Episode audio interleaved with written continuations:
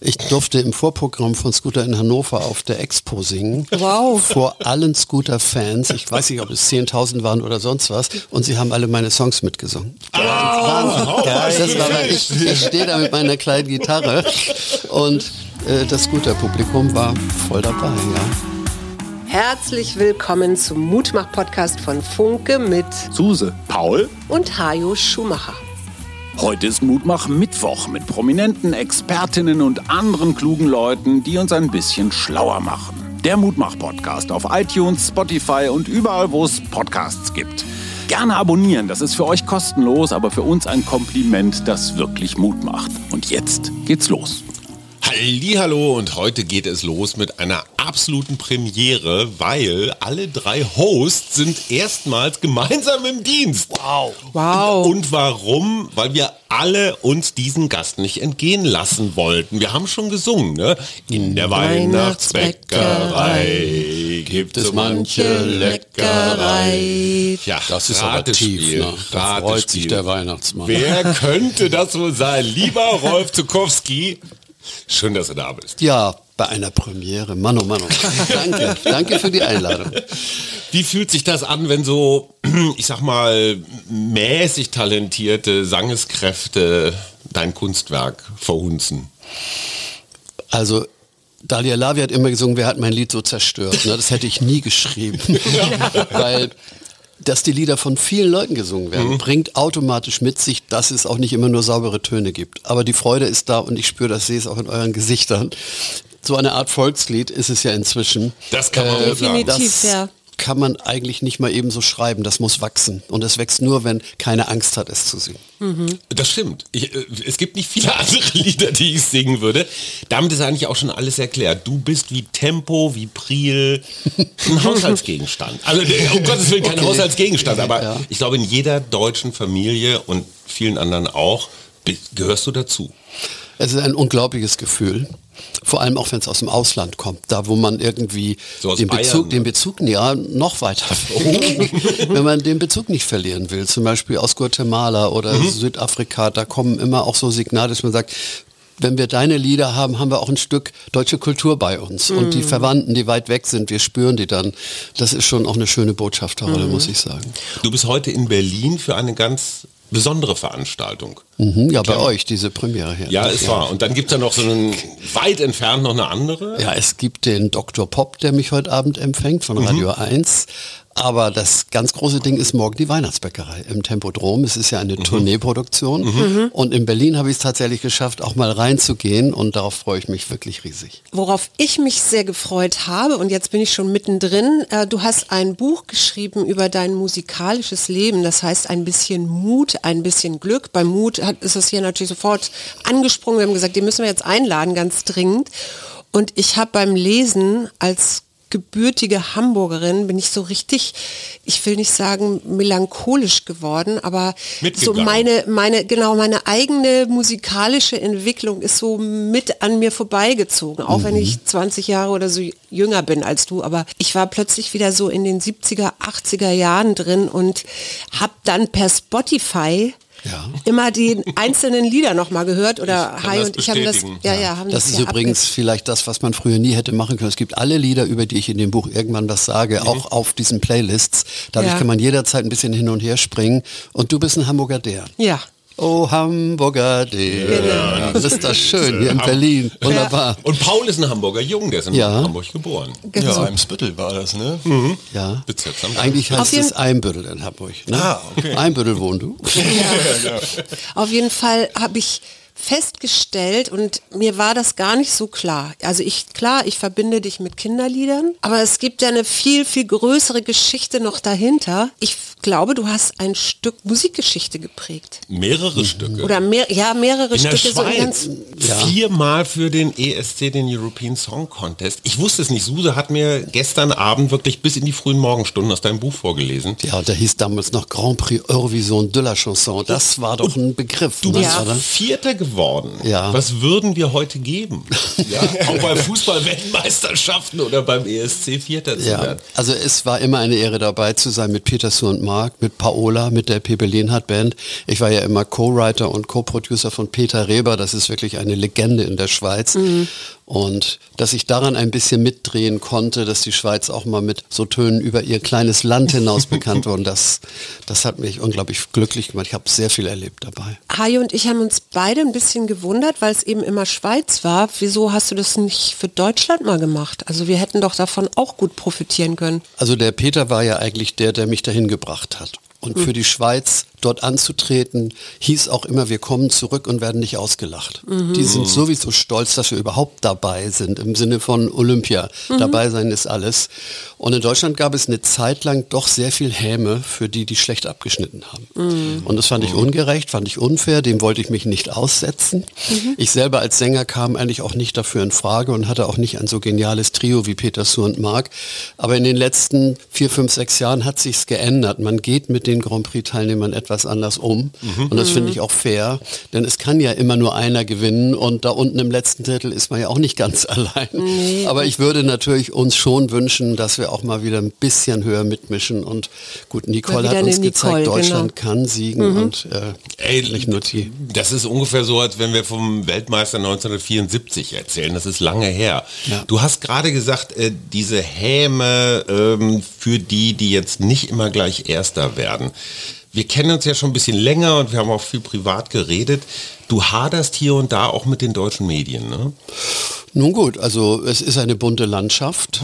ähm, und in den frühen Jahren meiner Arbeit, da gab es ja nur zwei, drei Sender und die haben uns, als ich anfing, auch ein bisschen öffentlicher zu werden mit Duda im Radio und so, rauf und runter gespielt.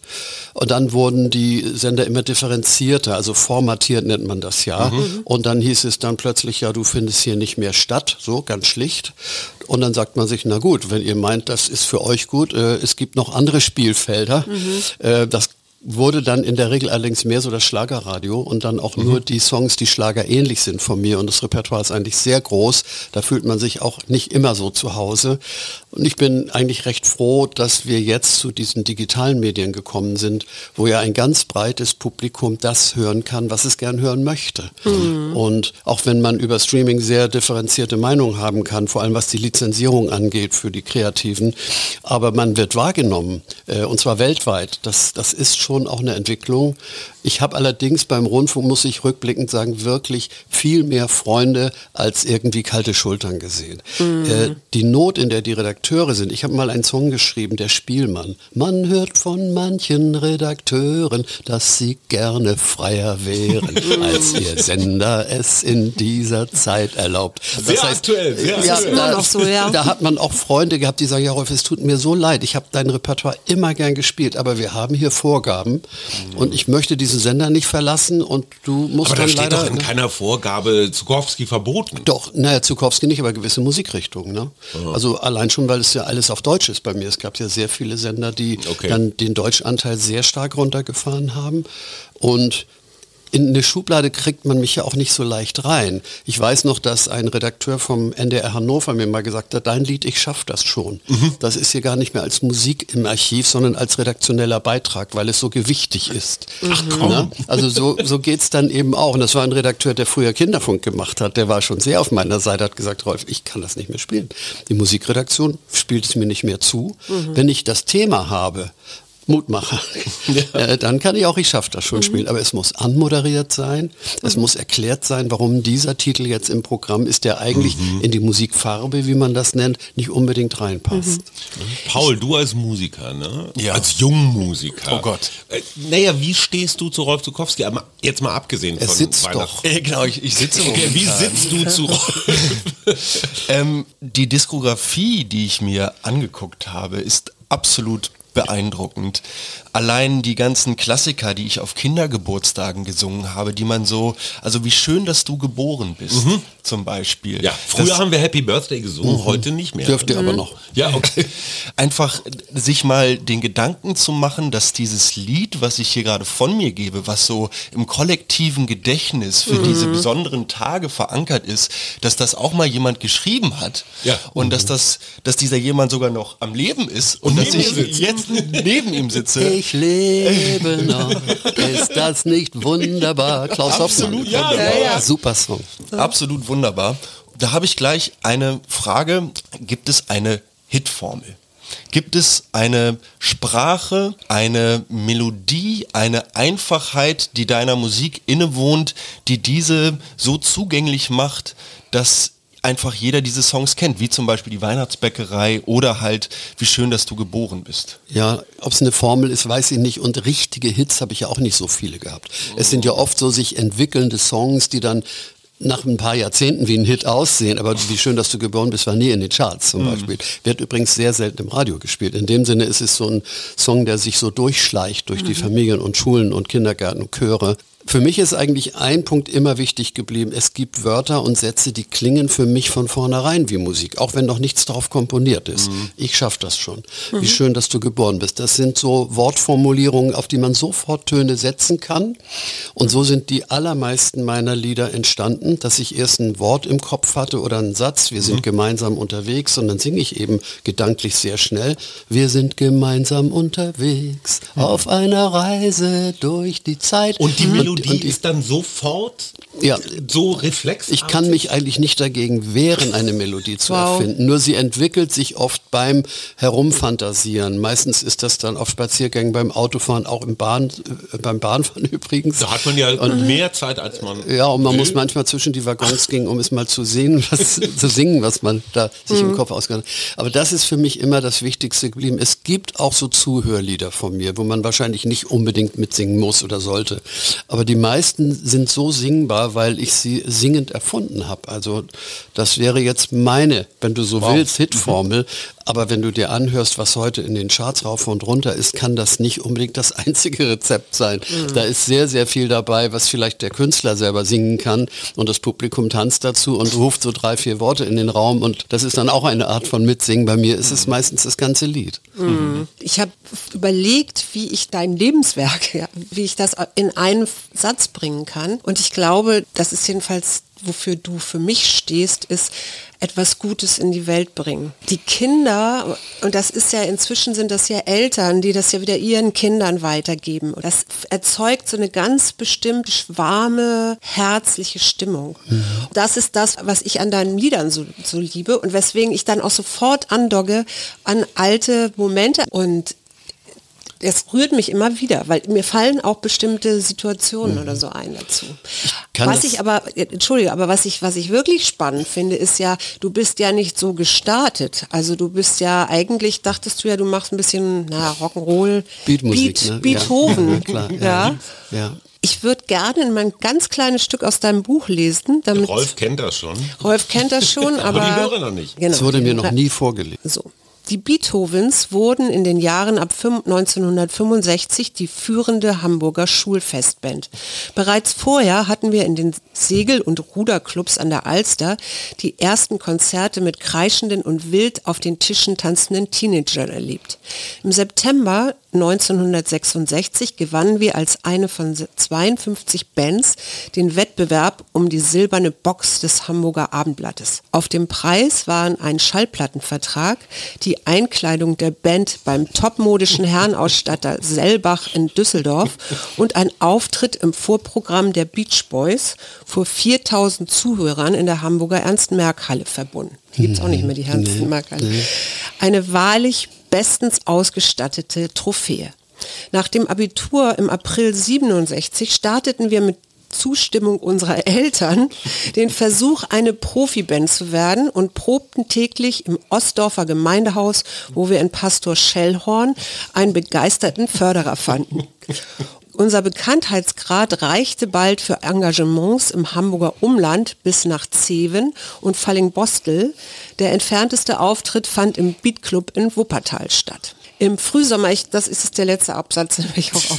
Im Frühsommer 1967 spielten wir in einem kleinen Studio in Maschen innerhalb einer Woche unter der Regie unseres Produzenten Bert Farrell unsere erste eigene LP Happy Dupy Happy ein.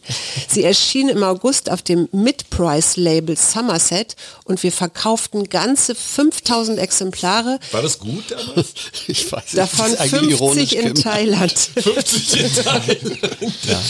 Aber, Behauptet die GEMA übrigens. Aber die wunderbare Geschichte, warum die Beethoven zerbrachen, ja, äh, ist ja nicht wunderbar. Äh, ich liebe Soll ich das ich, ja, ja. ich lese das kurz vor. Nun spielten wir selbst im Top Ten auf der Reeperbahn und im legendären Star Club auf der großen Freiheit. Aber genau dort, wo die Weltkarriere der Beatles begann, endete unsere kurze Karriere am zweiten Weihnachtstag 1967. Mit einem dramatischen Streit auf der Bühne, weil unser Bandleader Joachim in seinem Gitarrensolo kein Ende finden konnte und damit das Publikum gegen uns aufbrachte. Ja, ich glaube, es, ich glaube, es flogen auch Bierflaschen. Oh. Habe ich, glaube ich, nicht geschrieben, weil ich es nicht beweisen kann. Ja. Aber wie lange hat denn der gespielt und konnte der das ein bisschen? Also er hatte auf den Spuren von Jimi Hendrix und Eric Clapton die Soli immer mehr ausgedehnt, die eigentlich im Programm gewünscht waren. Ach, okay. Aber irgendwann, und wir vermuten rückblickend, dass er auch bedröhnt war mit irgendwas. Damals waren es noch mehr Tabletten und so, mhm. die wir aber in seinen Händen nie gesehen haben. Aber wir haben seine Augen gesehen, die so merkwürdig wurden.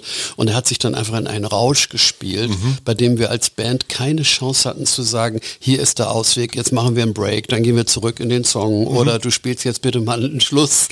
Und dann haben wir uns nur angeguckt, wir restlichen drei und haben gesagt, ja, hilft nichts, sind wir von der Bühne gegangen. Mhm. Er hat weitergespielt. Nicht wahr? Ich glaube, ich glaube auch nicht nur im Stehen, also er hat auch immer mal gern sich so wie die Hardrocker auf den Boden gedreht und dann hat der Beleuchter einfach den Strom runtergezogen. Das, das war die einzige Möglichkeit, ihn leise zu machen. Und dann kam er bedrückt logischerweise war auch ein junger Mann, wir waren ja 18, mhm. 19 Jahre alt. Äh, er wollte, glaube ich, das gar nicht anrichten. Er ist höchstwahrscheinlich vor Schreck aufgewacht aus seinem eigenen Rausch. Mhm. Aber die Band war am Ende, wir haben gedacht, es geht nicht mehr. Es gab ja ähnliche Vorfälle schon vorher, nur nicht ganz so dramatisch. Mhm. Dann hat er mit anderen Musikern diesen Bandnamen weitergeführt, weil er ihn auch erfunden hat, mhm. Beethovens mit EA geschrieben. Mhm. Und wir haben uns einen neuen Solo-Gitarristen genommen, Willy Fischer, und haben mit ihm als Harmony in Company, also pragmatischer geht es ja nicht, äh, haben noch wirklich sehr schöne Auftritte gehabt. Wir haben uns gerade übrigens vor einer Woche getroffen, weil es das Beethovens Album jetzt wieder als Vinylplatte gibt. Genau, das haben hab wir das gesehen. gefeiert. Mhm. Und dann haben wir noch mal die ganzen alten Verträge gesehen, immer so 200, äh, 400, 500 Mark Gage mhm. und Harmony Company haben wirklich richtig viel gespielt mhm. und damit auch unser Studio, Studium finanziert. Mhm. Ne? Wow. Super krass. Hattet ihr das mhm. mit äh, Udo Butter und das Team auch schon mal? Das dein Schlagzeug-Solo nach einer Dreiviertelstunde. Oh. nee, also ich bin selbst nie so der große Solist gewesen. Ich habe mir in meiner Rolle als Schlagzeuger immer sehr zu Herzen genommen, dass ich mehr so das Rückgrat und mehr so der verlässliche Kerl bin, den man dann mal mhm. angucken kann. Mhm. Bei uns ist es, Konrad, tut mir leid, eher der Saxophonist, der manchmal so ein bisschen... Okay, hiermit ja. äh, geben wir das Ende von Udo Butter und das Team, genau, nach diesem Podcast aufgelöst. Ich habe lustigerweise zu den Beethovens und zu Wuppertal eine kleine Geschichte.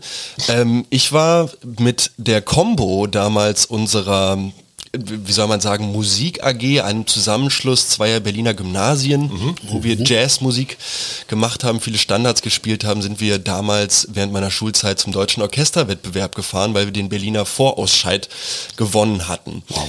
Ich war nicht Teil des Vorausscheides, aber ich war dann Teil der Bandbesetzung, die wiederum nach Wuppertal fuhr. Und etwas, was mir bis heute sehr, sehr nahe geht, ist, dass wir den Song And I Love Her von den Beatles ja. du, du, du, du. genau performt haben. Ja. Und da bin ich leider als das Rückgrat mh, hm, aufgrund von Aufregung ein bisschen schneller geworden. Oh. Und das hört man leider, weil das Ganze mitgeschnitten wurde. Und das ist bis heute, oh, das ist, das sitzt bis heute echt tief. Das Wuppertal-Trauma. Das Wuppertal-Trauma. Und jetzt, wo ich gerade bei den Beatles bin, komme ich zurück zu den Beethovens. Das Album Happy to be Happy habe ich mir vor der Sendung angehört. Das ist schon auch ein bisschen Beatles, oder? Ja, absolut. Wir sind ja stark beeinflusst worden davon. Mhm. Ich finde einige Kompositionen auch sehr gewagt, weil wirklich ganz viele so Rhythmusmuster drin sind, ganz mhm. andere Teile sind dann plötzlich, dann kehren wir wieder zurück in den eigentlichen Song. Tonartwechsel der abenteuerlichsten Art. Und vielleicht auch gar nicht so leicht verdaulich gewesen. Wir hatten ein paar Songs wie Little Darling zum Beispiel, mhm. die waren so ganz straight. Mhm. Übrigens ein bisschen angelehnt an Paul Ankers Diana vom, vom, mhm. vom Harmonieablauf her. Und die Mädchen mochten am liebsten diese Liebesballade, diese Mutmacherballade. Paradise. Mhm. Dear, won't you tell me all your sorrows? I try to share them with you.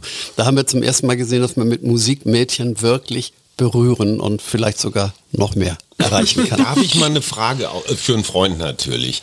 Wenn du Rockmusiker oder Beatmusiker bist und so ein bisschen cool auf der Bühne mit Gitarre und langen Haaren und so, die Mädels, die Herzen fliegen dir zu. Wie kommt man dann auf die Idee, auf einmal Kinderlieder zu machen? Ich meine, du, du nimmst dir da schon einen Teil der Chancen auf dem Markt der Paarungsoptionen, Bekanntschaften. Also dazwischen liegen ja ein paar Jahre. Die Beethovens sind 67 auseinandergegangen und ja. die ersten Kinderlieder habe ich 1973 geschrieben, 73, mhm. 74. Ne? Dazwischen war dann, Moni hatte ich mit den Beethovens gefunden, mhm. die war Fan sozusagen, Deine Frau? meine Frau. Die ist seit äh, über 50 Jahren ja, mit dir aushält. 71 haben wir geheiratet. Das spricht, spricht ja. für dich. Und, und für, für Moni. Sie spricht für sie. Also wir haben dann 71 unsere Anuschka bekommen und äh, so ein kleines Kind fängt irgendwann an, Töne von sich zu geben. Ich finde ja immer, Babys singen, bevor sie sprechen können. Nur viele interpretieren das nicht als Gesang, dieses Gebabbel. Aber es ist eigentlich Singsang. Ne? Und dann hat sie aber angefangen, so kleine Kinderlieder zu singen. Das hat uns sehr, sehr berührt. Es gab ein Buch, es gibt es heute noch, glaube ich, die Liederfibel von Schwann. Mhm. Und da sind so Lieder wie Alle meine Entchen mhm. mit so Figürchen dargestellt. Und es hat sie gesungen und äh, damit eingeschlafen. Das war dann ihr Ritual. Und wir saßen in unserer relativ kleinen Dachwohnung im Raum daneben und haben uns angeguckt und uns einfach nur gefreut. Mhm. Und ich hatte ja vorher schon viele Songs geschrieben und habe dann gedacht, komisch, diese Lieder handeln ja gar nicht von ihrem Leben. Mhm. Und darum bin ich eigentlich wieder über die Texte dazu gekommen, eher Lieder für sie zu schreiben. Nicht unbedingt um Kinderlieder zu machen, sondern um Themen zu behandeln, äh, zum Beispiel Verkehrslieder. Mhm. Mein ja, ja. Platz im Auto ist hinten. Solch, solche Sachen sind dann entstanden. Und daraus hat sich irgendwie so eine Art Kosmos entwickelt. Es ist kein Plan gewesen, aber immer von einem ein, Ding zum nächsten. Aber es ist doch ein anderer Beruf. Als, als Rockmusiker hat man doch Street Credibility und, und, und ist wild und zerlegt Hotelzimmer Thema mm. und dann machst du auf einmal. Vielleicht, so, muss man ja, nicht. Aber ich kenne das von Autoren, so Kinderbücher, sind nicht so, du würdest dafür keinen Nobelpreis kriegen. Und gerade in Deutschland habe ich manchmal das Gefühl, dass was Suse gerade gesagt hat, dieses einfache, mhm. eingängige, mhm. ich finde dich auch total ehrlich. Also da, mhm. da ist ja keine Danke. Show ja, dabei. Ne. Das bist ja du. Ja. Ich weiß vom Redakteuren im Radio, dass sie sagen, wenn du einmal in der Kinderliederecke bist, mhm. es ist ganz schwer da rauszukommen. Oder in der Kinderradioecke. Ne? Mhm. Man nimmt dich irgendwann für andere Themen nicht mehr ernst. Genau. Davon konnte ich mich aber befreien, weil ich parallel dazu ja auch für Nana Muscuri Schlagerähnliches mhm. geschrieben genau, habe. Für Peter Sue und Mark eher Folk Pop. Mhm. Das heißt, für mich war die Musik der Kinder immer eingebettet in ein größeres Spektrum mhm. und das ließ mir musikalisch viele Spielräume, auch viele Themen und vor allem war ich gewohnt, mit Profis zu arbeiten im Studio, Wie die hier? Hamburger Musikszene. ja, mm, danke. Ja, die Hamburger ähm, Musikszene und darum ist meine Musik für Kinder auch immer von Leuten so gespielt worden, dass sie genau das Beste gegeben haben, als wenn es für Erwachsene wären. Mm. Und ich glaube, danach klingt es auch heute mhm. noch ja. meinem Gefühl. Ich bin diesen Kollegen sehr, sehr dankbar dafür. Mhm. Und du hast das eben schon angedeutet, aber ich will jetzt mal so ein paar Künstler nennen, für die du unter anderem auch Lieder geschrieben hast, nämlich Nana Muskuri, ne? Guten Morgen Sonnenschein. Mhm. Also ein Lied, das, das kann ich auch heute noch singen. Also, ja. äh, Johanna von Kotzian, Aufstehen ist schön. Wer sagt das? Juliane Werding, eine Nummer zu groß. Ja. Demos Russos, die Flügel deiner Liebe. Das muss man sich übrigens wirklich machen. Das ist ein ganz wunderschönes Liebeslied mhm. äh, für einen Tourneekünstler. Wie, mhm. Wirklich wie eine Hommage an die Frau. Die Flügel deiner Liebe tragen mich vor, äh, nach Haus oder so mhm. ähnlich. Es ist ein ganz schönes, zu Herzen gehendes Lied und als Schlager finde ich oberstes Sport. Mhm. Und jetzt kommt jemand, den ja alle Berliner gut, gut kennen oder kannten, Harald Junke, mhm. Ausgebucht. Genau, ja. Wie war denn da die Zusammenarbeit mit Harald Junke? Also ich habe ihn über seinen Produzenten äh, sag mal, kennengelernt im Studio an der Autobahn in Maschen, das berühmte Truckstop-Studio. Mhm. Ja, und klar. da hat er es eingesungen, ausgebucht, wir sind ausgebucht. Also das ging um den überfüllten mhm. Terminkalender. Aber er hat es natürlich schon so ein bisschen in diesem Showmaster Sinatra-Stil gesungen. Mhm. Für ihn war das wahrscheinlich nur ein kleines Lied von ganz vielen, aber für mich war das natürlich ein bisschen so ein Ritterschlag, äh, dass er was von mir singt überhaupt nicht. Schon, ne? Ja, ja. Du hast gesagt, es hat dich inspiriert, dass deine Tochter angefangen hat zu singen.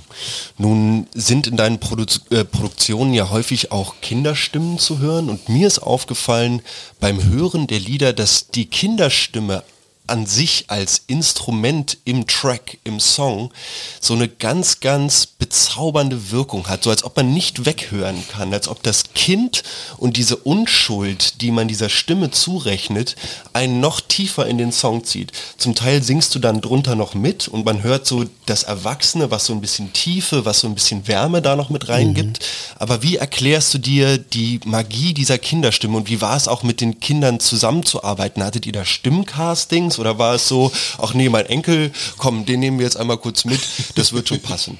Also mich hat der Klang, dieser ganz individuelle Klang von Kinderstimmen immer fasziniert. Das fing eben mit meiner Tochter an. Mhm. Und ich habe auch immer gern mit Chören gesungen. Also je mehr ich gemacht habe, je mehr wurden es auch Choraufnahmen. Aber die einzelne Stimme hat mich immer am stärksten berührt. Und wenn man dann noch den Kindern dabei in die Augen sieht und ihre Aufrichtigkeit, mhm. ihre Spontanität, äh, Kinder können dann nicht verbergen, dass das Lied wirklich ihr Lied ist. Mhm. Sie tragen nicht irgendwas vor, sondern sie tauchen ein in dieses Lied und das ist dann für mich immer Motivation gewesen, auf dieser Spur zu bleiben. Auch übrigens bei dem, was ich dann mit den heranwachsenden Kindern gemacht habe. Ich habe ja mit Rolf und seine Freunde, wie wir die Gruppe genannt haben, auch noch die Dezemberträume zum Beispiel aufgenommen, die jetzt ja auch gerade wieder Saison haben. Mhm. Und da sind auch diese eher jugendlichen Stimmen für mich immer noch voller Charisma gewesen. Und es hat mich sehr, sehr beflügelt, mit diesen Kindern zusammen zu sein, im Studio, vor allem aber auch in unserem Wochenendhaus mhm. in Hamburg, in der Hasseldorfer Marsch da haben wir immer so ein Camp gehabt. Und mhm. Casting in dem Sinne war nie mein Ding. Ich habe durch meine Konzerte immer einzelne Kinder plötzlich wahrgenommen in ihrem Chor. Übrigens ja. noch mehr in der Probe als im Konzert. Mhm. Weil in der Probe ihr Verhalten, wie, wie, wie proben die? Äh, wie gehen die damit um, dass sie gerade kein Solo haben? Oder mhm. wie gehen die damit um, dass sie jetzt ein Solo haben? Äh, und dieses Soziale, was man dann spürt, kann das Kind im Chor sein, aber mhm. auch nach vorn treten, aber auch wieder rein in den Chor. Das hat mich dann immer dazu geführt, einzelne Kinder anzusprechen. Es waren auch welche dabei, ich erinnere mich zum Beispiel an Alina, äh, die hat mir dann gesagt, ja, meine Lehrerin sagt immer, geh mal da ganz nach hinten, du, du kannst ja nicht richtig singen. Und die hatte eine so reizvolle, raue Stimme, mhm. dass ich mit ihr zwei, drei Solosachen aufgenommen habe. Und sie war bei mir dann wie selbstverständlich eine Sängerin, die die Lehrerin in dieser Position nie gesehen hat. Ne? Es gibt ja auch ein ganz schönes, also es gibt bestimmt ganz, ganz viele, aber mir fällt dieser eine Filmausschnitt äh, ein, das ist, glaube ich, Tag der deutschen Einheit oder irgendwo, mhm. und du singst, äh, oder du hast einen Kinderchor auch neben dir und wenn man die dann sieht, wie die da so mitgehen und mitswingen und ja. das ist, da, da, weiß man, die sind so voll in dieser Musik drin. Das ist Deutschland deine Kinder. Ne? Genau, Deutschland ja, deine Kinder. Und das, genau, und dazu ja, möchte ich gerne. Helmut Kohl, das waren eigentlich alle. Du hast ja, der, der Text ist ja ein bisschen auch kritisch. Ne? Ja, unbedingt. Also es war eigentlich so, dass ich gedacht habe, wir brauchen so etwas wie eine Hymne der Kinder. Mhm. Bert Brecht hat übrigens auch so eine mal geschrieben.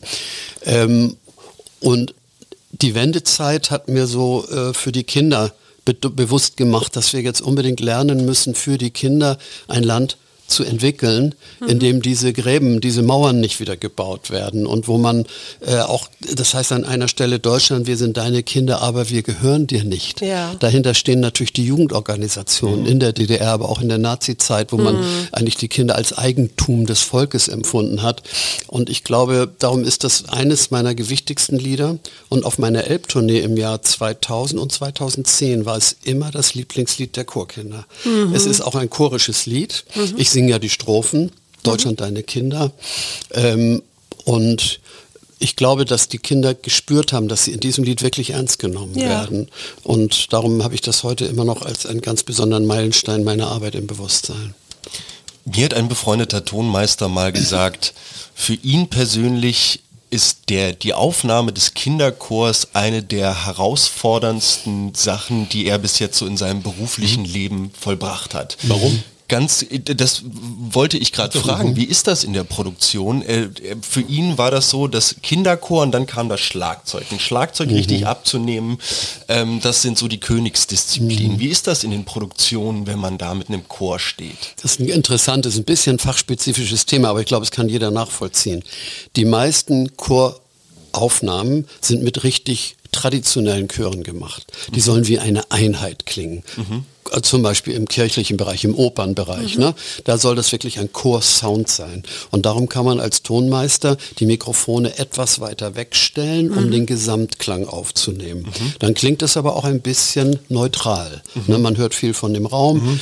Und ich habe immer meine Kinder eher individuell aufgenommen und dann sie nochmal als Chor obendrauf genommen. Also dann nochmal singen lassen als alle. Und dann hatte ich aber immer einzelne Stimmen, die ich so ein bisschen in den Vordergrund schieben konnte, sodass ja. die Individualität mhm. der Kinder auch bei den Choraufnahmen äh, gewahrt wurde. Und so arbeiten traditionelle Tonmeister nicht. Mhm. Sie sind es nicht gewohnt. Das ist einfach auch ein bisschen eine, eine Arbeitsweise, die vielleicht inzwischen auch andere machen. Aber damals habe ich im Rundfunk oder auch beim Fernsehen sehr oft die Mikrofonierung verändern lassen, mhm. um meinem Klangbild näher zu kommen. Und das haben die dann auch mitgemacht. Dann haben sie manchmal einzelnen Kindern Kindern Mikro in die Hand gegeben, auch wenn die in der dritten Reihe standen, mhm. damit sie so ein paar Einzelstimmen zu fassen und andererseits kriegen. ist es ne? ja viel authentischer, ne? wenn man auch mal so einzelne raushört und nicht... Ja, das ist aber auch eine Auffassung. Ich, mhm. ich finde, dass wir auch gute Kirchen und Opernchöre und sonst was brauchen. Aber das ist nicht mein Feld. Mhm. Äh, aber das muss man letztendlich auch in der Bandbreite der musikalischen Kunst akzeptieren. Und mhm. daran arbeiten geschulte Chorleiter ganz anders als ich, mit Stimmbildung und mit Heranführung an dieses große, hehre, hehre Klangbild, äh, was ich ja nie in dem Sinne angestrebt habe. Ist das so ein bisschen der Unterschied zwischen E- und U-Musik dann? Nicht unbedingt, weil auch traditionelle Kinderlieder werden oft in diesem traditionellen Chorklangbild aufgenommen. Dann mhm. ist das nicht E-Musik. Ne? Mhm. Aber es ist natürlich so ein bisschen auf der Grenze, wenn wir über die Kirche sprechen oder wenn wir über Kinder wie bei Hänsel und Gretel in der Oper und so sprechen, dann fließt das ineinander und ich glaube, es wäre auch ganz gut, wenn man die Grenze zwischen E und U öfter mal in Frage stellt, denn mhm. E-Musik kann auch sehr unterhaltsam sein. Definitiv. Ich, ich mache jetzt mal den Markus Lanz, lege meine Hand auf deinen Unterarm, gucke dich ja. mitfühlend an und sage, Herr Zukowski, Ihre Kindheit war ja auch nicht leicht. Weil auch das wusste ich nicht, haben wir aus deinem Buch mhm. erfahren. Ähm, dein Vater war Seemann, ihr wart vier Kinder, du bist mit dem Roller als kleiner Junge äh, sieben Kilometer am Stück gefahren. Ja. Du warst, du warst auf dem Mit besten, Obst und Gemüse auf dem besten Weg, Gemüsehändler zu werden. ja, das stimmt. Also Gewürzgurken hätte ich sowieso äh, als erstes äh, zu meinem Spezialgebiet gemacht. Die waren ja auch in meiner Schultüte drin. Ne? Ja. Aber ja, aber eine leichte Kindheit. Wir haben ja in einer Zeit der ganz großen Entbehrungen nie das Gefühl gehabt, dass uns ganz wichtige Sachen fehlen. Wir wurden satt, mhm. wir hatten eine Wohnung, wir hatten Erwachsene, Oma, Opa, Mama, Papa, die uns eigentlich gezeigt haben, dass dass sie uns mögen und dass sie uns aber auch fordern. Es musste immer geholfen werden. Und was man heute so Bespielung der Kinder nennen würde, das mhm. kannten wir nur ganz wenig. Das war dann, dann hüpft mein Hütchen und Mensch, ärgere dich nicht. Mhm. Ansonsten war aber auch das Helfen spielerisch. Zum Beispiel Abwaschen in der Küche. Wir hatten natürlich keine Spülmaschine. Mhm. Ne? oder oder ja. Kohlen raufholen in den mhm. vierten Stock. Dann haben mhm. wir eben nicht die 25 Liter oder Kilo getragen, sondern Zehnersäcke. Und das war für uns spielerisches Helfen. Und in dem Sinne war das kein keine schwere Kindheit, sie war nur geprägt durch die Zeit, in der wir lebten. Und das ist mit meinem Vater sehr schwer wurde. Er ist ja als Seemann noch recht glücklich gewesen, hat zwar mhm. auf die Schiffe gewechselt. Ich vermute, er kam mit den Führungskräften oft nicht so zurecht, weil er vielleicht das Gefühl hatte, ich möchte auch mehr zu sagen haben. Vermute ich einfach mal so. Aber der Alkohol spielte schon an Bord wahrscheinlich eine große Rolle, wie höchstwahrscheinlich bei vielen Seeleuten, mhm. nicht nur Seeleuten übrigens. Und an Land hat er dann überhaupt nicht richtig Fuß gefasst. Da hat er eine Arbeitsstelle nach der anderen gehabt und der Alkohol wurde zu einem immer größeren Problem. Übrigens vor allem für die Familie. Er war sicherlich auch nicht glücklich dabei. Aber für meine Mutter war das ganz, ganz schwer. Und es gab auch immer stabile Zeiten zwischendurch. Und wir haben auch Weihnachten gefeiert und mein Vater hat wunderbar Mundharmonika gespielt. Also wir haben jetzt nicht immer nur gelitten, aber die bei Alkoholikern ja oft so exzessartigen mhm. Situationen, die waren dann auch oft beängstigend. Mhm.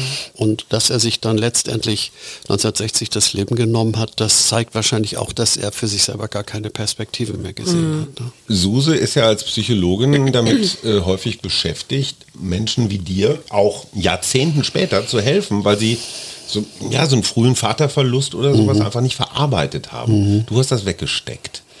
Du bist resilient. Ja, weggesteckt. Also ich glaube, dass ich viel von dem, was ihn wahrscheinlich unglücklich gemacht habe, versuche zu kompensieren. Mhm. Ich glaube, er wurde nicht anerkannt in der Jugend. Er hatte einen größeren Bruder und er war immer nur der kleine Bruder. Mhm.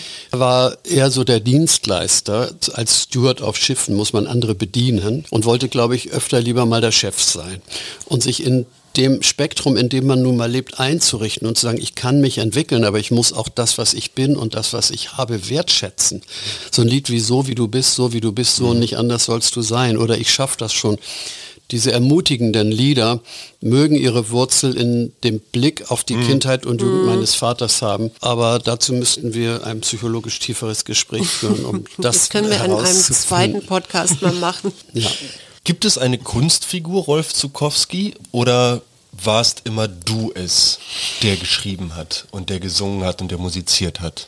Wer ist Rolf Zukowski und wenn ja, wie viele? Also, also die einzige Kunstfigur, die ich jemals war, heißt Rürks und Glüngs. Mhm, klar. Es gab mal eine Zeit, da wurden alle möglichen Namen zu Reimen verballhornt. Mhm. Ne? Alle schauen auf das brennende Haus, nur Klaus schaut raus. Und wir haben in einem Urlaub in Österreich am Wilden Kaiser diese Witze uns gegenseitig erzählt und gesagt, das gibt's doch gar nicht. Wo ist denn bitte mal ein Name, auf den sich nichts reimt? Mhm. Und wir fanden keinen, da haben wir einen erfunden.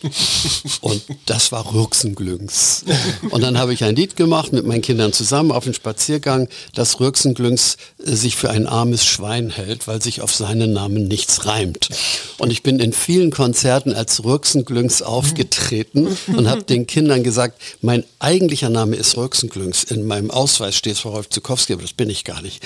Also so in dem Sinne gibt es ein alter Ego. Verstehe. Aber ich bin, glaube ich, um es ein bisschen ernster zu beantworten, ich bin sehr froh, dass ich mich eigentlich nie richtig verstellen musste. Also die, die so eine Rolle spielen, wo auch immer, im Theater, mhm. im Kino, äh, in der Popmusik, in der Politik, vielleicht auch das, ja, ja, die kommen irgendwann an den Punkt, wo sie sagen, oh, jetzt kriegen die Leute heraus, wer ich wirklich bin. Und mhm. ich glaube, damit habe ich keine Probleme, bisher nicht. Mhm. Ich glaube auch ehrlich gesagt jetzt mit 75 habe ich das mehr oder weniger durchgestanden, das Thema, welche Rolle spiele ich denn? Paul, ich wollte dich fragen, hat dein Schlagzeug einen Namen? Nein, das geht Aber nicht. das geht ja nicht. Nee, nee, nee, nee, genau, weil Rolfs Gitarre hat heißt, einen Namen. Ja, ja, die heißt Tweety. Also meine Gitarre von 1974 ungefähr hieß Tweety. Mhm. Wie, der, äh, wie der Vogel aus der Ja, wobei das, das wusste ich gar nicht. Achso, okay.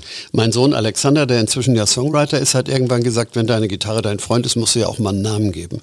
Und bei meinem nächsten ersten Schulkonzert in Toschstedt in der Heide, mhm. wo übrigens der kleine Nils herkommt, der du da im Radio gesungen hat, mhm. habe ich die Schule gebeten, mir einen Namen für meine Gitarre vorzuschlagen. Und von denen kam dann der Vorschlag Tweety. Den habe ich sofort aufgegriffen, dass das dieser kleine Vogel ist aus einer Zeichentrickserie. Ich glaube ja, ja. sogar Disney oder was weiß ich äh, nicht. Silvester, ne? Ja. Der Silvester. Kater. Ja, also jedenfalls der gelbe Vogel. Der kleine gelbe Vogel als ich das wusste, habe ich dann so einen kleinen gelben Vogel äh, als Ausschnitt, wie heißt das, Aufkleber auf die Gitarre mhm. drauf gemacht und habe drei Tweety-Lieder geschrieben. Ich spreche mit meiner Gitarre im Lied Tweety. Mhm. Dann gibt es das Lied äh, Ein Lied für Tweety und es gibt noch zwei Gitarren und einen Mann. Also die Tweety-Trilogie, die muss man sich eigentlich wirklich mal antun.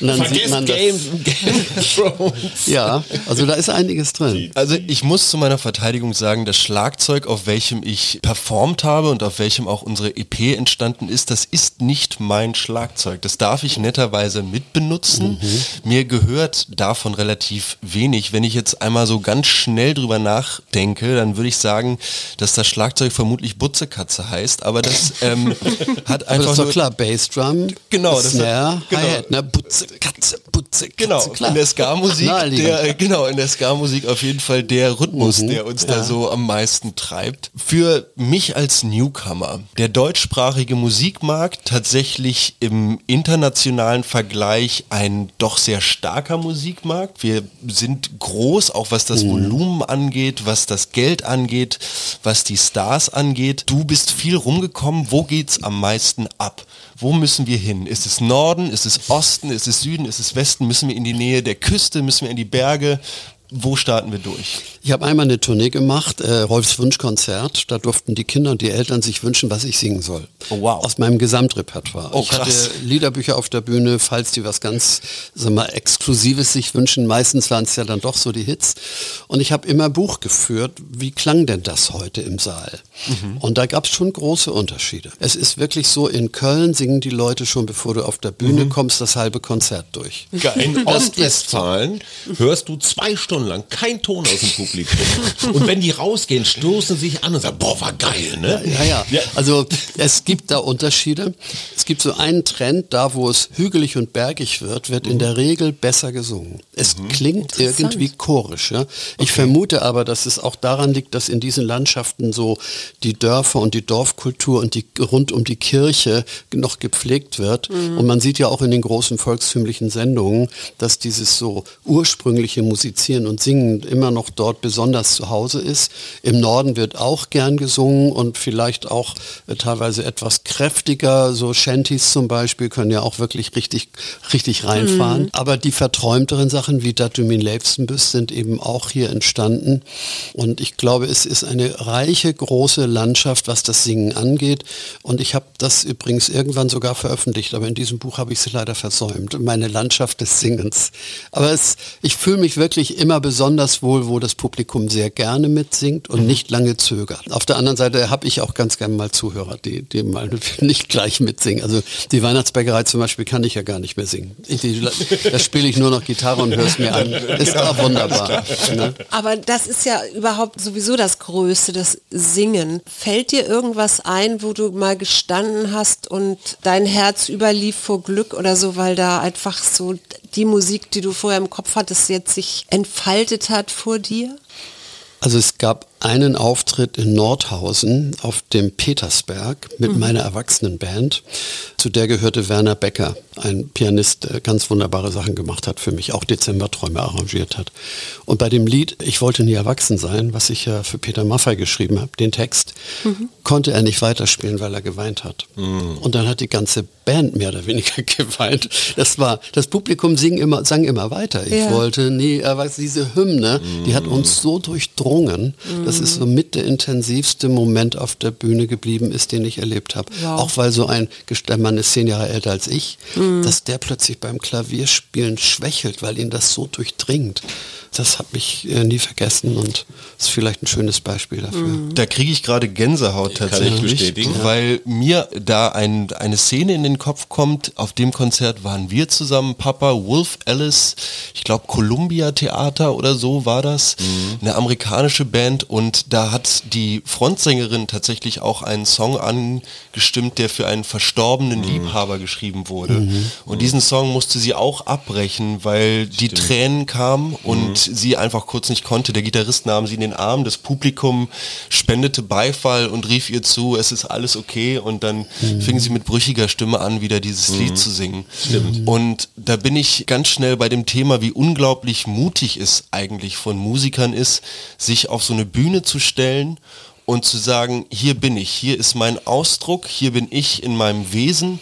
Und da finde ich es noch mutiger, wenn du sagst, dass du als Rolf Zukowski dich nie hinter einem Alias verstecken musst. Weil ich zum Beispiel, wir haben uns relativ schnell so blöd das auch klingt, Kampfnamen in der Band gegeben. Einfach weil wir sagen wollten, okay, wir attributieren diesem Namen eine Freiheit zu, die wir uns vielleicht selber so gar nicht eingestehen. Ich bin gerade dabei, das Ganze in meinem Kopf zu relativieren, wenn ich, wenn ich dir so zuhöre, so, weil ich mir denke, hm, vielleicht will ich da eigentlich gar nicht als Sven sitzen, was jetzt mein Bandname wäre. Vielleicht ist Paul da vielleicht die viel bessere Wahl. Mhm. Aber man muss, glaube ich, auch ein Talent haben, sich sozusagen in einer anderen Rolle einzurichten. Ne? Mhm. Vielleicht muss man doch ein bisschen mehr so Schauspieler sein oder, oder sich sogar heimlich nach einer anderen Identität sehnen, mhm. die man dann leben kann. Und das ist bei mir einfach nicht passiert. Mir fällt gerade ein, hast du mal Scooter kennengelernt? Wir haben ja Nessaya gesungen. Ich durfte im Vorprogramm von Scooter in Hannover auf der Expo singen. Wow. Vor allen Scooter-Fans. Ich weiß nicht, ob es 10.000 waren oder sonst was. Und sie haben alle meine Songs mitgesungen. Oh, oh, das war, ich, ich stehe da mit meiner kleinen Gitarre und das Scooter-Publikum war voll dabei, ja. Wow. Aber wir haben uns nie besonders persönlich kennengelernt. Aber die Situation war, war schon sehr, sehr besonders. Weil das ja eigentlich eine Kunstfigur war und der ist ja eigentlich so in diese Kunstfigur reingewachsen. Richtig, ja. So. Als wir uns zum ersten Mal getroffen haben, schon eine ganze Weile her, ich war total überrascht, dass du das bist.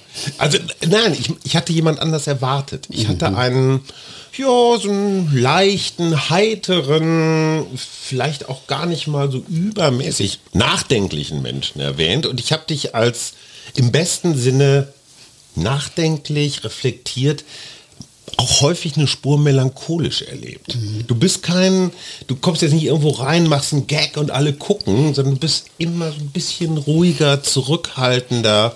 Menschen, die, die größte Angst von Menschen ist nicht vor dem Tod, sondern vor anderen Menschen auf einer Bühne zu stehen. Mhm. Wie kann jemand, der eher leise ist, privat auf der Bühne so präsent sein?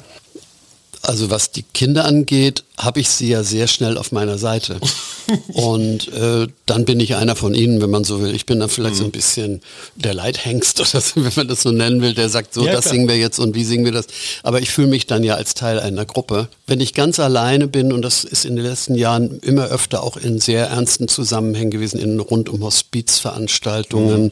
auf Trauerfeiern habe ich gesungen, dann bin ich durchaus auf eine besondere Weise aufgeregt, weil da ein falscher Ton, ein falscher Text dann auch sehr unangenehm sein kann. Dann ist es vielleicht eine Aufregung, die andere andauernd haben, wenn sie nur solistisch singen. Mhm.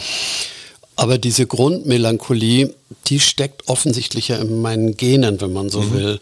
Vielleicht hat es auch damit zu tun, wer meine Mutter war und ihr Vater war Ungar übrigens, den hat sie nie kennengelernt. Mhm. Sie ist ein Pflegekind gewesen. Und ich habe relativ früh auch schon als junger Mann mit Kindern gemerkt, dass das alles irgendwie nur eine Art Durchgangsphase ist, dass die irgendwann aus dem Haus gehen werden. Und mhm. diese, dieses Loslassen, dass man das nicht festhalten kann, das macht einen manchmal auch ein bisschen melancholisch. Mhm. Und dann mhm. arbeitet man gegen an, oder ich jedenfalls sage, dann wollen wir jetzt einfach mal aus diesem Tag, aus diesem Leben machen, was irgendwie drin ist. Aber es bleibt ja dieser Hauch der Vergänglichkeit. Mm. Und ich merke das jetzt, wenn ich meine alten Sachen höre, das tue ich ja nicht andauernd, aber es gibt manchmal so Anlässe. Jetzt haben wir zum Beispiel mein Weihnachtsalbum neu abgemischt für ein mm. neues Verfahren, das Apple gerne hätte. Da werde ich dann schon auch melancholisch, weil mm. das jetzt schon so lange her ist mhm. und noch einmal wieder so richtig im Herzen spürbar. Die Lieder sind da, die Kinder sind da, aber die Situationen sind anders. Jetzt haben wir mit den Enkelkindern etwas ähnliche Situationen, sie sind aber anders. Mhm. Und ich glaube auch, dass sehr viele Komödianten und Clowns ja auch diese mhm. etwas melancholische Stimmung hatten und darum glaubwürdiger wurden, als wenn sie nur so ein Kasper mhm. sind. Ne? Einige meiner Lieder sind natürlich auch einfach nur fröhlich, als ich ein Baby ja. war zum Beispiel. Ja, ja, ich meine, es ist ja, ist ja einfach total albern, das Lied. Das möchte ich auch gerne nicht melancholisch empfinden. Aber leidest du an der Welt? Manchmal, oder wer, wer leidet bitte nicht an der Welt? Heute mehr also, als früher? Ja, weil wir hinterlassen natürlich eine Welt für unsere Kinder und Enkelkinder, bei der viele Fragezeichen eher größer geworden sind. Meine Eltern sind in einer Zeit Eltern geworden, wo es unbedingt nach vorne gehen musste. Es, mhm. es kann ja nicht schlechter werden. Wir mhm. kriegen das schon hin. Ne? Und jetzt bauen sich eben Fragezeichen auf mit der Ökologie, äh, mit der Zerspaltung der Gesellschaft, mit der Verinselung von Ge Bevölkerungsgruppen, auch von der Sprache her. Da frage ich mich natürlich schon, wie, wie ist das dann, wenn man am Ende sagt, so, das war's. Ich konnte, glaube ich, nicht sehr viel mehr dazu beitragen, dass sie den Mut nicht verlieren, doch, dass sie an doch. sich selber glauben. Nein, genau jetzt ist der Moment nochmal für eine ganz große Rolfplatte, mhm. in dem du so Sachen wie Klima oder Instagram oder Internet oder Vereinsamung oder so Zeug nochmal mit deinen Mitteln thematisierst. Ich würde mich total freuen. Also ich nehme den Ball auf. Mhm. Ob ja. daraus Lieder werden, weiß ich noch nicht. Aber ich, ich möchte nur eine halbe Zeile schreiben dürfen von irgendeinem Lied. Ja. Wenn du die Idee aufnimmst. Nein, aber nur, hey. nur man muss dann ja auch als quasi Profimusiker sagen, ich nehme das auf, ich muss was dafür tun, ich muss damit in die Öffentlichkeit, mhm. ich muss dem auch standhalten, was dann Resonanz kommt. Das sind dann wieder neue Talkformate, mhm. das sind neue mhm. Berichte ich kann nicht einfach nur ein Lied schreiben und sagen, so das Lied gibt es jetzt und dann lasse ich das Lied so laufen. Ich Lange muss meine Lieder ja irgendwie in die Öffentlichkeit hinein begleiten mhm. und das bremst mich bei manchen Sachen. Ich habe gerade mit meiner Frau und meiner Tochter ein Lied über Missbrauch nochmal angehört, das ich mhm. vor zehn Jahren geschrieben mhm. habe. Das heißt, wenn dies mein letztes Lied ist. Und das mhm. wendet sich eigentlich an potenzielle Täter. Den ich mit dem Lied sagen wollte, was du da anrichtest, das muss dir bitte klar sein oder mhm. anrichten könntest. Mhm. Und wir haben es wieder beschlossen, wir veröffentlichen das nicht, mhm. weil Kinder werden es hören, ob ich es will oder will oder Klar. nicht. Mhm. Kinder werden verunsichert sein, mhm. weil Rolf singt, was sie vielleicht in ihrem Leben nie erleben werden ja. oder worüber in der Familie mhm. vielleicht auch nicht gesprochen werden sollte, obwohl da im Moment eine Kampagne läuft, dass man auch wachsam sein muss, mhm. muss man auch. Aber ich bin darum mit diesem Lied zum zweiten Mal wieder bei mir geblieben, mhm. obwohl es ein starker Song ist, glaube ich, mhm. weil auch meine Tochter, die hat ja nur ihre vier Kinder, hat auch gesagt, das, was du erreichen willst mit dem Lied, das erreichst du nicht. Die, die du erreichen möchtest, die werden das gar nicht hören. Mhm. Du wirst nur ganz ja. viele verunsichern oder mhm. traurig machen. Darum behalte es mal für dich. Ich spüre, was du sagen willst, aber in deinen Liedern kommt so oft diese ermutigende Kraft durch. Mhm. Die ist eigentlich das, was man von dir gerne hätte. Und Zweifel sind ja in den Liedern bei mir auch immer wieder drin. Klar, klar, wir, klar. wir, Optimisten, mhm. wir leben mit den ungelösten Fragen, den Zweifeln, die man nicht so leicht vergisst. Und doch, wir werden unseren Kindern sagen, dass jeder neue Morgen auch ein neuer Anfang ist. Mhm. Das ist so meine Art von Zweifel-Hoffnungsbalance, die ich mhm. nicht selten ausgedrückt habe. Ne? Wir hatten neulich Eckart von Hirschhausen hier, der ja runter von der Bühne und rein in den Klimaschutz. Der sagt, eine Million junger Menschen haben psychische Probleme, die irgendwas mit diesem Klimawandel zu tun mhm. haben. Also einfach so Zukunftsängste, Hoffnungslosigkeit. Ja hey, Herr Zukowski, übernehmen Sie. Ist, ja, das, ist das ein ich, äh, ich muss ja die Worte dafür finden und ich ja. muss auch eine Überzeugung finden. Dieses ganze Thema Klima ist ein globales Thema. Mhm. Und selbst wenn wir alle Anstrengungen unternehmen, die sich Fridays for Futures und die letzte Generation wünschen, wir werden es in Jahrzehnten erst erleben, mhm. dass vielleicht dieser Globus sich in der Beziehung nicht weiter aufheizt oder sogar wieder runterkühlt. Mhm also das kann nicht kurzfristig sein. Trotzdem muss geschehen, was wir tun können. Für mhm. uns, auch für die anderen. Vielleicht können wir auch mal Beispiel sein, obwohl Deutschland vielleicht nicht immer überall Beispiel sein muss, aber, mhm. Aber die, die große Perspektive dieses Klimawandels ist nun mal eine globale. Und sich darauf einzurichten, das ist psychisch sehr, sehr mhm. schwer. Mhm. Man kann ganz viel tun in dem Bewusstsein, dass man sagt, ja, ich werde nicht mehr erleben, dass das Ziel erreicht wird. Mhm. Ja, das, macht schon, das macht und kann depressiv machen. Das mhm. sehe ich ein. Und das möchte ich für mich versuchen zu verkraften. Ich möchte nicht depressiv werden. Ich möchte gerne meinen Teil dazu beitragen, dass man den Mut nicht verliert. Aber wenn jetzt das, was du mir gerade zuspielst, mich nach diesem Gespräch sehr bewegt, dann wundere dich nicht, dass vielleicht doch ein Song dabei rauskommt. Gut. Eine letzte Frage habe ich noch. Hast du eine Lieblingstonart? Ja, das liegt in der Gitarre, D-Dur. D-Dur? Ja. Deutschland, deine Kinder. Verstehe. Ja. Nee, das ist tatsächlich, es gibt ein Lied von mir, das heißt Lieder, die wie Brücken sind. Das ist ein Zupfmuster in D-Dur. Da, da, da, di, di, da, da, mhm. da, da, di, da, da. Mhm. Das greift sich so schön. C-Dur greift sich schon nicht ganz so schön, weil im Griffbrett dadurch immer so kleine Abdämpfungen stattfinden, die man gar nicht möchte. Mhm. In D ist alles so schön offen, ne? D, A, G, E-Moll. Mhm. Äh, wenn man dann noch einen Barré-Griff gelernt hat, hat noch ein H-Moll und Fis-Moll drin, dann kann man schon kleine Symphonien schreiben. Ich kann total folgen. Ja. Ich habe immer zum Schluss unseres Podcasts noch eine Frage an die Gästin oder den Gast. Ähm, was macht dir Mut? Meine Frau macht mir Mut, wirklich. Sie ist eine relativ einfache Person und trotzdem so vielschichtig. Sie spürt einfach, was der Familie gut tut, mhm. auch was den Zusammenhalt der Familie stärkt. Und zwar von ganz alt Pflegeheim bis einjähriges Kind und jetzt muss die Oma wieder ran. Und sie macht mir wirklich Mut, dass sie den Laden irgendwie auf diese Weise weiter zusammenhält, mhm. ohne den wir alle vereinzelt werden und viel, viel weniger glücklich. Mir macht aber auch Mut, dass meine Enkelkinder, wir sind nun in Hamburg in einem eher bevorzugten Stadtteil, dass die eigentlich keine Anzeichen geben, dass sie Zweifel haben, dass wie schön, dass du geboren bist, ihr Lied ist. Mhm. Ne? Also es macht mir schon Mut, dass sie ihren Weg gehen werden und äh, ich glaube, das sind für mich die wichtigsten Mutmachimpulse. Ja, aus der Familie heraus diese Zuversicht, die die Kinder ausstrahlen, die auch ab und zu durchaus kleine zurückgezogene Gespräche brauchen, die zweifeln auch immer mal an irgendwas. Aber dann meine Frau an meiner Seite, doch, das ist die eigentlich große Mutmacherin. Ich habe auch noch zwei ganz schnelle Fragen. Welcher Musiker, welche Musikerin, Sänger, Sängerin hat dich am meisten beeindruckt so in der Zusammenarbeit? In der Zusammenarbeit, ich wollte jetzt sofort John Lennon sagen, aber leider ist er ja äh, gestorben, bevor wir uns kennengelernt haben. Aber so von seinem Ausdruck, von seiner ja. Entwicklung ja. her ist es für mich der beeindruckendste Musiker gewesen, mhm. äh, auch von seinem Mut, gesellschaftliche Themen anzupacken und sie musikalisch richtig gut zu behandeln. Ich glaube John O'Brien Docker.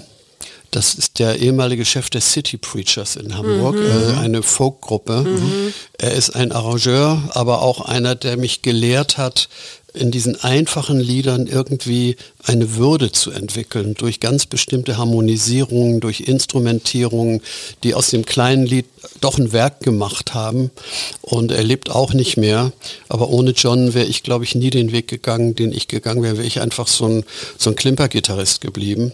Und in dem Sinne, es gibt noch andere, aber der fällt mir jetzt gerade wirklich als besonders mhm. prägend ein. Wenn dich der Scheich von Katar anruft und sagt, Herr Zukowski, hier zwei, drei Millionen, spielen Sie mal eben Konzert hier in äh, Würdest du machen?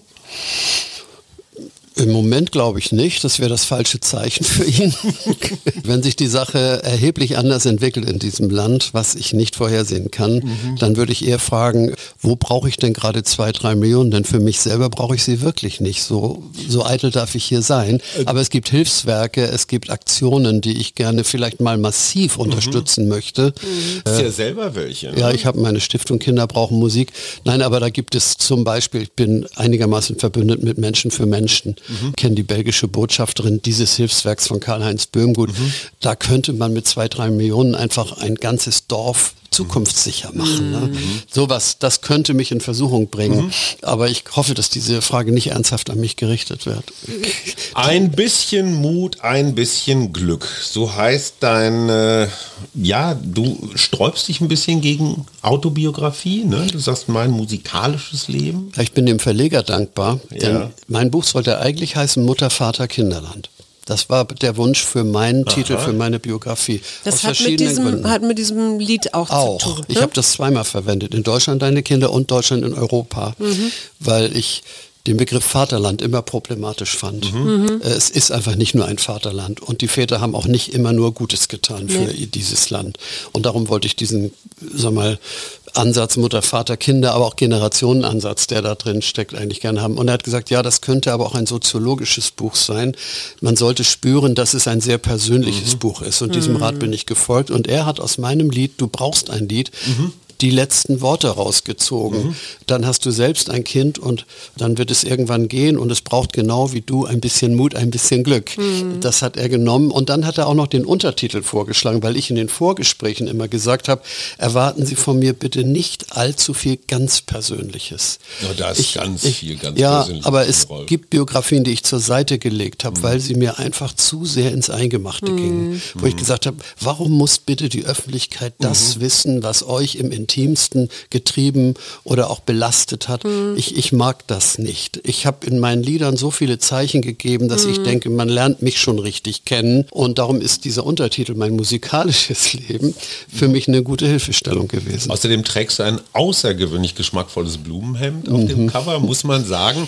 Wer da draußen im Land uns verraten kann, wie der Mann hieß, der mit seinem endlosen Solo die Weltkarriere der Beethoven oh, oh sehr früh ruiniert hat. Wer uns das per Mail zukommen lässt, kann ein Exemplar von Rolf Zukowskis musikalischem Leben gewinnen. Ja, ich kann vielleicht auch noch verraten, dass ich nur für dieses Buch selber einen Shop eingerichtet habe. Nicht wahr? Der heißt mutundglück.de und da kann man die Bücher bestellen und ich widme sie, signiere sie Ach. und äh, solange die Tinte reicht, werde ich das auch noch tun. Das ist vielleicht so erlaubt, denn äh, mit Widmung und Signieren kann man sonst immer nur auf Tournee mhm. die Menschen glücklich machen. Ja. Ich habe gedacht, nee, ich möchte gerne in die Chance geben, das auch direkt von mir zu bekommen und mhm. mutundglück.de kann man sich auch ganz gut merken, glaube ich. Super.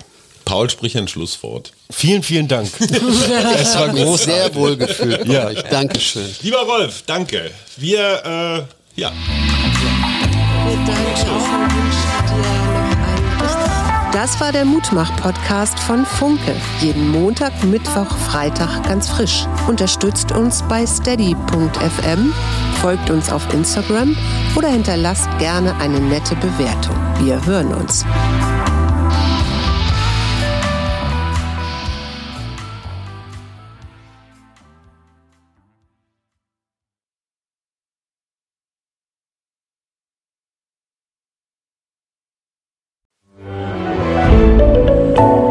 Podcast von Funke.